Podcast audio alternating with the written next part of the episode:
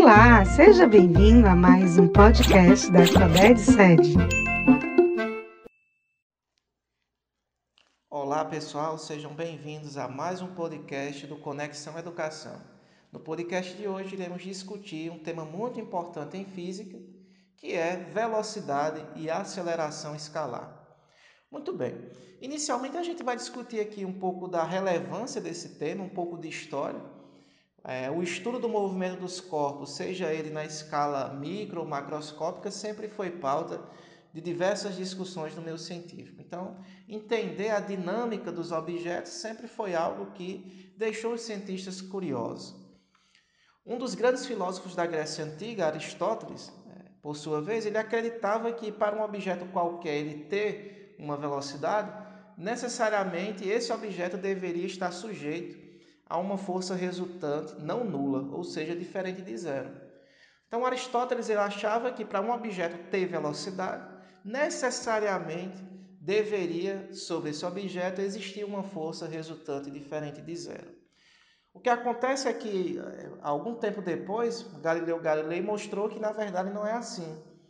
Na verdade, não é necessário que haja uma força resultante diferente de zero para que um corpo tenha velocidade. E sim é necessário para que um corpo mude sua velocidade, ou seja, para que ele tenha aceleração. Então significa dizer que um objeto ele consegue sim ter velocidade, mesmo a força resultante sobre ele sendo nula.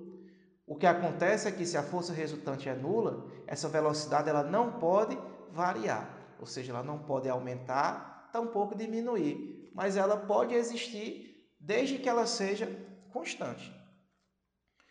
Pois bem, discutir velocidade, é, antes disso é muito importante a gente definir um conceito chamado de referencial. Por quê, professor? Porque o movimento ele é relativo, ou seja, ele depende do referencial que você adota. Então a gente pode dizer de forma simples que um referencial nada mais é do que um corpo a partir do qual um fenômeno físico é analisado. E o referencial ele pode ser de duas formas. Ele pode ser um referencial inercial e pode ser um referencial não inercial. Os referenciais inerciais são referenciais que estão em repouso ou em movimento uniforme. Já os referenciais não inerciais são os referenciais acelerados. Pois bem, no universo de baixas velocidades, quando eu falo em baixas velocidades, eu estou comparando com a velocidade da luz, né, que é a velocidade limite do nosso universo. A título de curiosidade, a velocidade da luz vale cerca de 300 milhões de metros por segundo. Então, o universo no qual nós vivemos é um universo de baixas velocidades comparadas à velocidade da luz.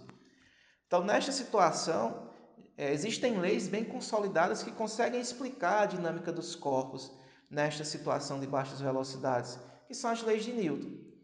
Mas, professor, as leis de Newton elas são válidas para qualquer referencial? Não elas são válidas apenas para referenciais inerciais, ou seja, referenciais que estão em repouso ou em movimento uniforme. Pois bem, agora chega no momento da gente aprender a calcular a velocidade escalar média. Destaco inicialmente que a velocidade é uma grandeza física vetorial. Então, se a velocidade é um vetor, significa dizer que ela possui módulo, tamanho, ela possui direção e ela possui sentido. Por outro lado, no nosso podcast de hoje, a gente vai se preocupar apenas em analisar a intensidade da velocidade. Essa intensidade a gente chama de rapidez média, ou seja, a gente não vai se preocupar com o caráter vetorial.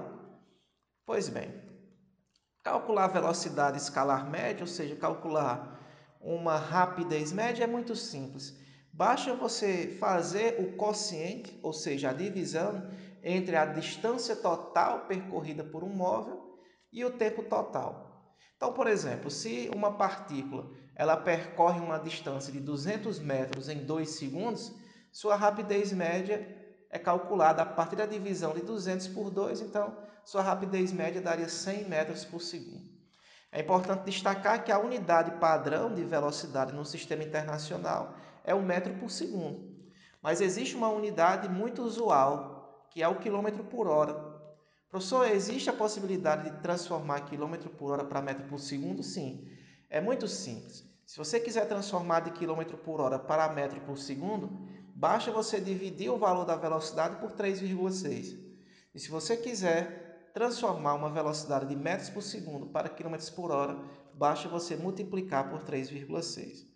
Ok? Então, bem simples, é, muito interessante de analisar e bem simples de, de realizar essa conta.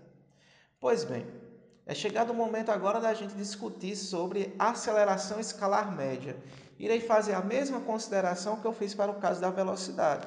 A aceleração também é um vetor, também possui direção, sentido e um tamanho, mas no podcast de hoje a gente vai se preocupar apenas em analisar o tamanho dessa grandeza física, ou seja, a gente não vai se preocupar com o caráter vetorial dela. Professor, e o que é que significa essencialmente aceleração?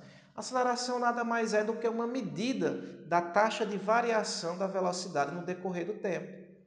Então, se uma partícula, se um corpo aumenta ou diminui a sua velocidade, a gente diz que ele tem uma aceleração. Significa dizer então que se um objeto se desloca com velocidade constante, sua aceleração é nula, é zero. Muito bem. Para calcular a aceleração escalar média é muito simples, basta realizarmos a divisão, ou seja, o quociente entre a variação de velocidade e o intervalo de tempo. No Sistema Internacional de Unidades, a unidade padrão de aceleração média é o metro por segundo ao quadrado. Então, espero que todos tenham aproveitado ao máximo o nosso encontro e até a próxima.